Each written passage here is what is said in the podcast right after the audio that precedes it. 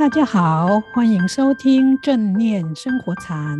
我们将以轻松有料的生活故事，分享正念和生活禅的智慧世界，与您一起探索转化生命的契机。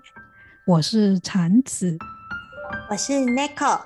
我们今天的主题是正念护身心，病毒少来侵。最近呢、我听到好多朋友都在说，因为这个疫苗注射的关系，感到很不安。还没有注射的人呢，怕感染；那已经注射的人呢，又怕有后遗症。众说纷纭，无所适从。注射也不是，不注射也不是。不知道 Nico，你们有没有这样子的问题呢？诶，有啊，其实周遭的朋友都倾向同意要去接种疫苗，但是各方消息真的很多很杂，所以产生了很多焦虑和恐慌感。那有些人认为只有疫苗才能根本解决疫情，当然也有人说新冠疫苗的潜在危险性大于新冠病毒，所以选择了不注射。那这种情形，禅子老师，您觉得呢？在这个民主国家里面呢、啊，理论上每一个人都有他自己选择注射或不注射的权利。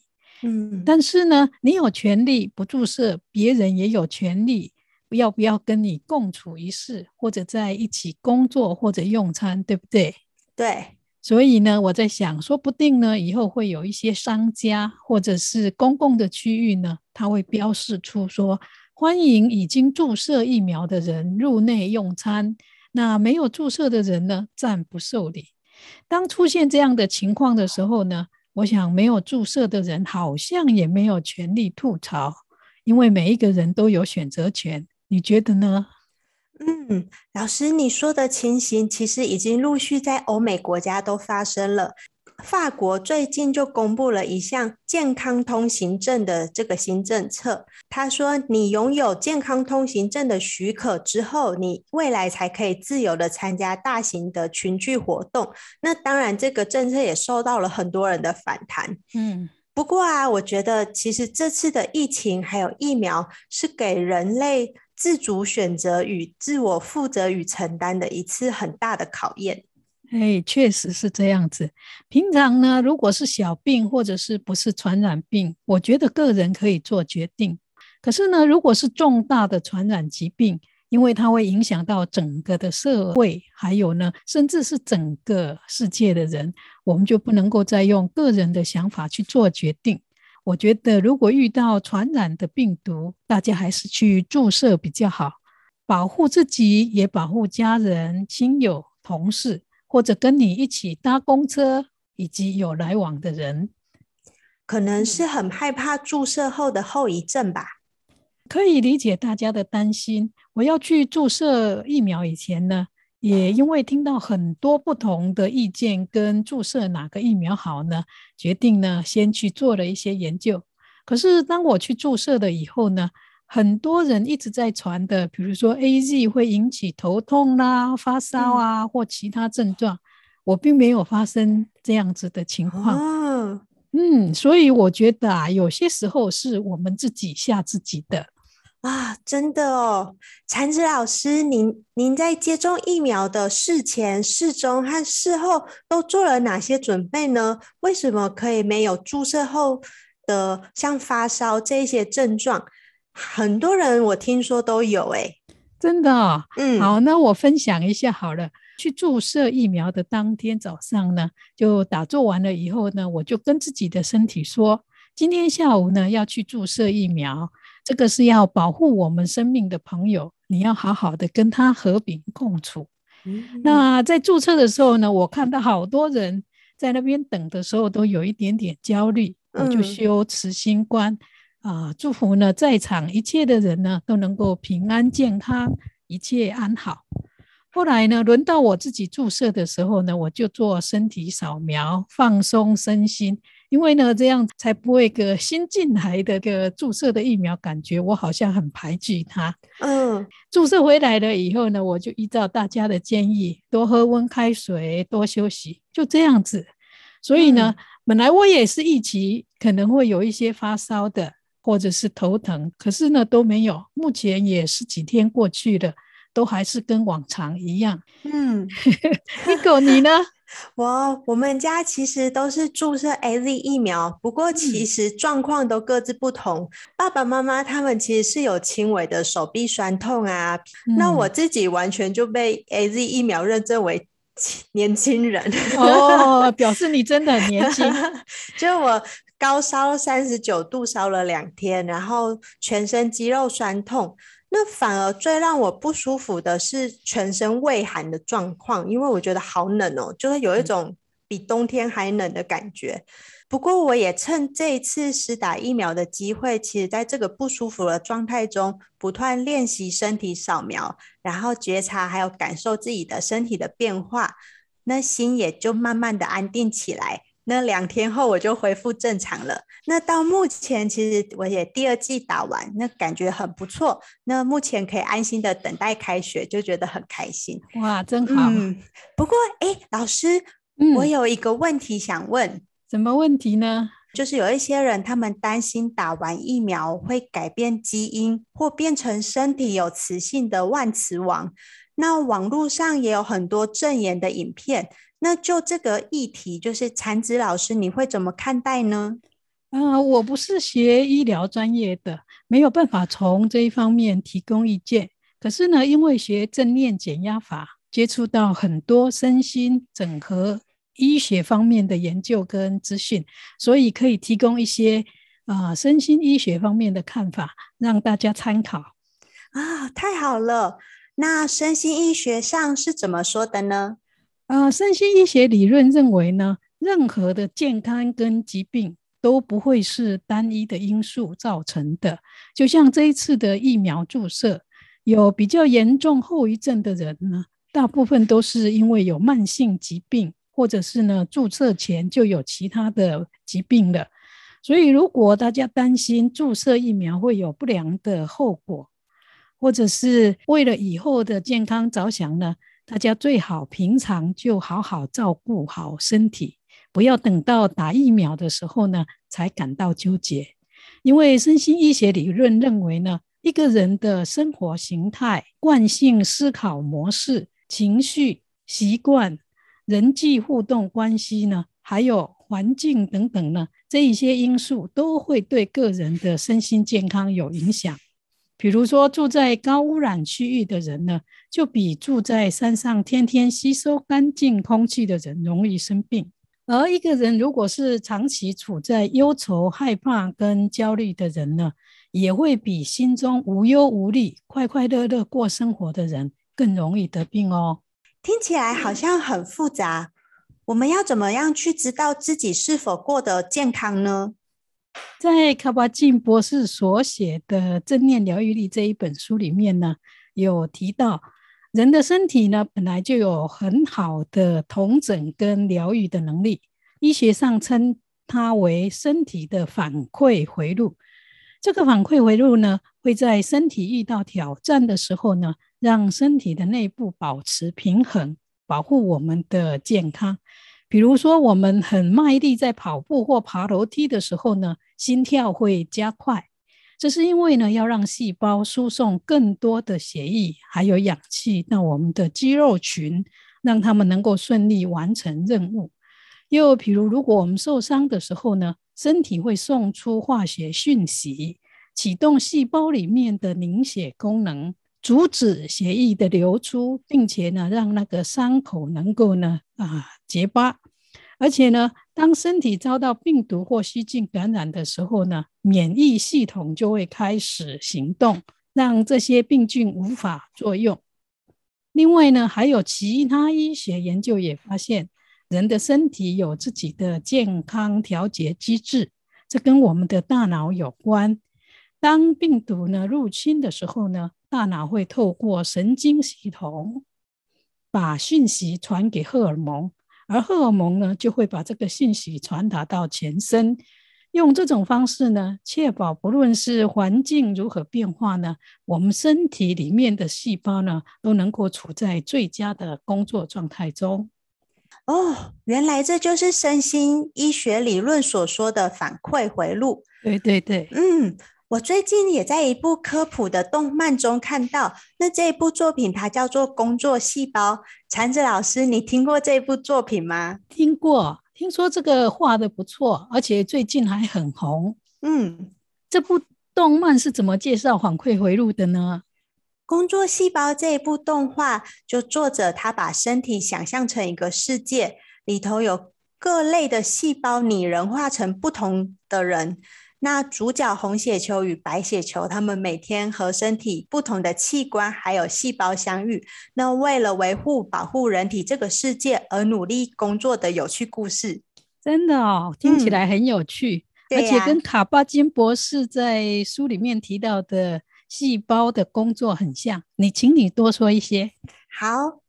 红血球是一群热血的氧气运送员，那他们就像现在的 Uber Eats、Foodpanda 这样的外送员一样。那红血球二十四小时不断地把氧气和养分送到全身的细胞，给予他们能量。而白血球是身手流利的冷酷细菌杀手。那比较特别的是，血小板在故事里是被描绘成一群可爱的小男孩、小女孩。那他们专门负责施工，还有修复伤口。哇，这种拟人化的动画听起来很生动，而且呢，它说明了细胞的作用。不知道这部动漫里面有没有说到免疫力的杀手细胞？有诶、欸，动画中描述了自然杀手细胞是一位爽朗帅气的女杀手。那她平常负责巡逻全身。那当遇到癌细胞或被感染的细胞，就会马上展开攻击。那另外还有一群让我印象很深刻的杀手 T 细胞，他们是一群猛男特种部队。平常会将癌细胞还有遭到病毒感染的细胞视为异物，然后消灭掉。那他们是保护身体不受外敌侵略的最后堡垒。啊，这跟卡巴金博士在书里面提到的很像啊。他说呢，人体在作息正常、没有压力的时候呢，细胞本身就会有免疫力。所以呢，如果有病毒侵入的时候呢，就不容易生病，会被我们身体里面呢自己的这种免疫细胞杀死。但是呢，如果压力大或者是身体过劳的时候呢，细胞的免疫能力就会被抑制住，无法发挥呢正常的功能。这跟工作细胞里面描述的杀手 T 细胞是遇到一样的事情呢，因为在故事里头，这一群杀手 T 细胞压力太大又过劳，导致错乱，他们就开始乱攻击身体内的其他细胞。只要是像积极分裂的细胞，比如像是可以生长头发的毛母细胞，就被杀手 T 细胞误认为癌细胞。然后他们就被杀掉了。那到最后，这个身体就开始发炎、过敏、掉头发，甚至产生圆形脱毛症。哦，这确实跟正念疗愈力书中所说的很相似。而且在故事里头有一个番外篇叫《工作细胞 Break》，这个暗黑版的故事里头也描述了，由于身体长期处在压力下，导致睡眠不足、熬夜、疲劳累积。暴饮暴食、抽烟喝酒、咖啡因，样样都来的状态下，压力就让红血球的运送员人手不足。那又加上血管通道因为长期被胆固醇像山脉一样堆积，所以红血球在运送的时候，运送氧气时不是被绊倒，就是他们必须要越过攀爬、越过脂肪山才可以通过。那也因此，搬运的氧气量就降低，最后造成血液循环不良，更造成很多器官和细胞都缺氧了。其他的细胞还会怪他们说：“你们氧气怎么送那么慢？我们氧气都不够用了。”而且，就是免疫细胞也因为免疫力下降。然后体内的细菌变多，他们每天都有疯狂打不完的怪，那里头的每个细胞都开始过劳，然后脾气就变得很焦躁、不耐烦、疯狂抱怨。这个动漫真的是画得太生动了，真的是我们身体的那个细胞的运作跟会遇到的困难都把它画得呢非常清楚。卡巴金博士呢，其实他也有提到这样的例子。好人在健康、心情愉快又没有压力的时候呢，我们的身体细胞会有免疫力保护我们，即使病毒入侵呢，免疫细胞也会把病毒呢清除。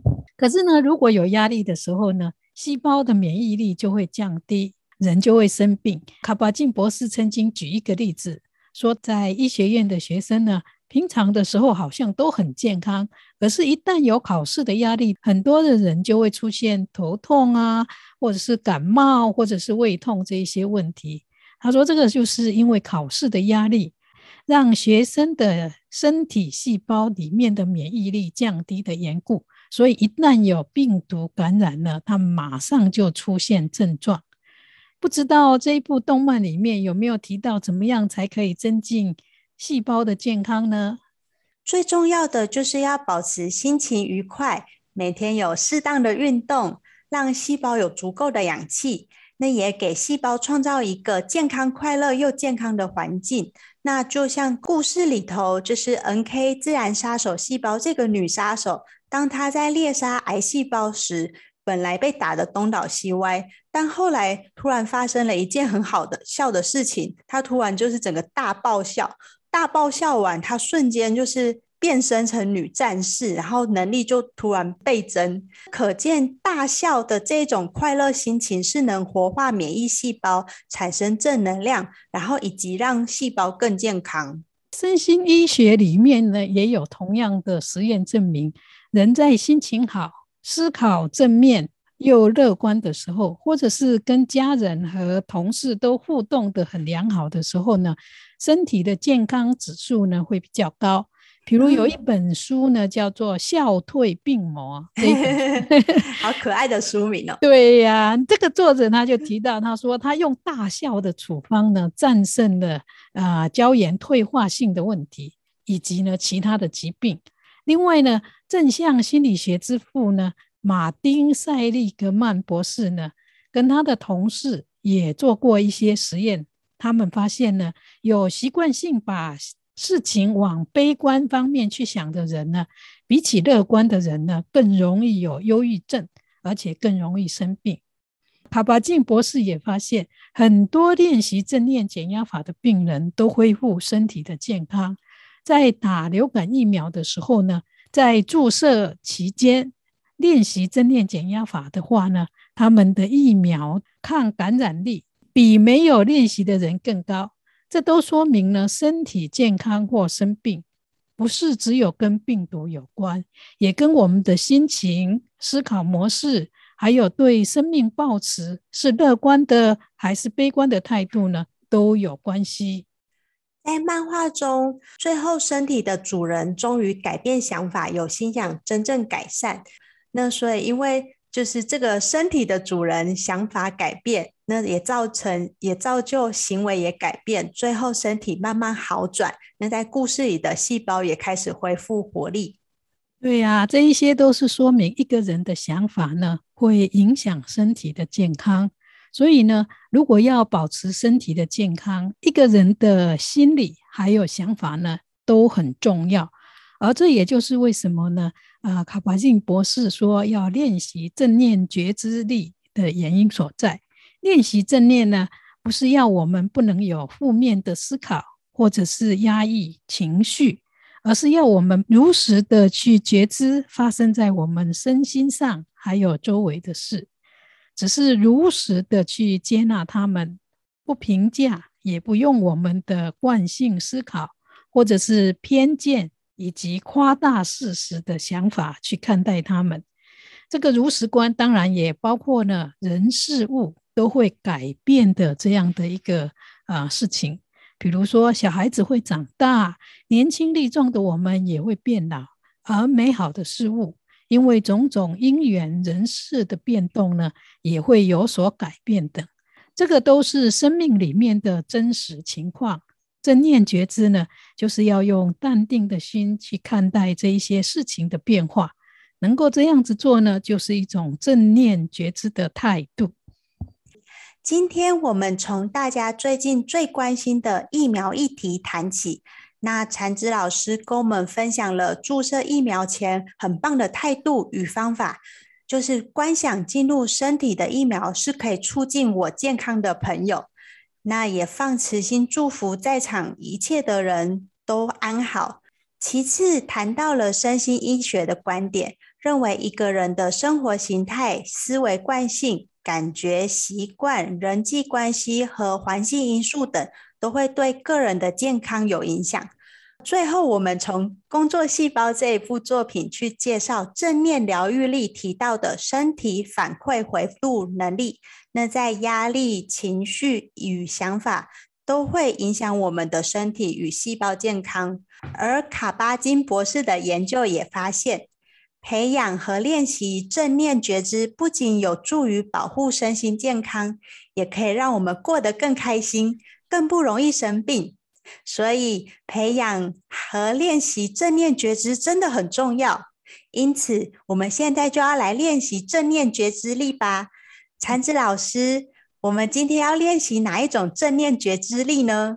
今天我们来练习慈心观，因为呢，培养慈心观呢，不仅仅可以张扬我们的慈悲心，也可以改善我们的人际关系。甚至呢，为我们的身心创造更好的生活环境。好，那我们现在就来练习。Nico，你也一起来练习吧。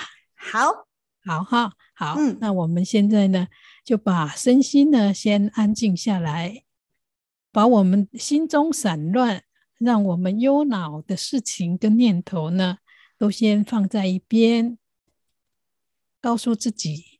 给自己三分钟充电一下。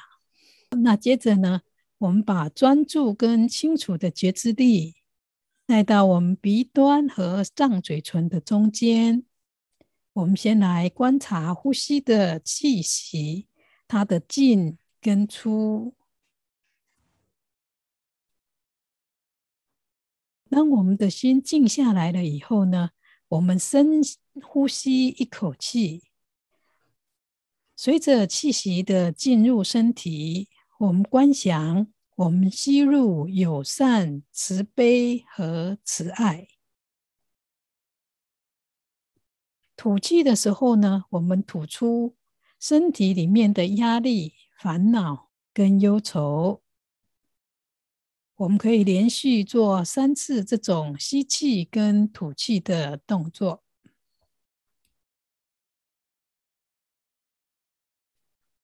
接着呢，我们可以观想我们自己的心口充满了慈爱的感觉，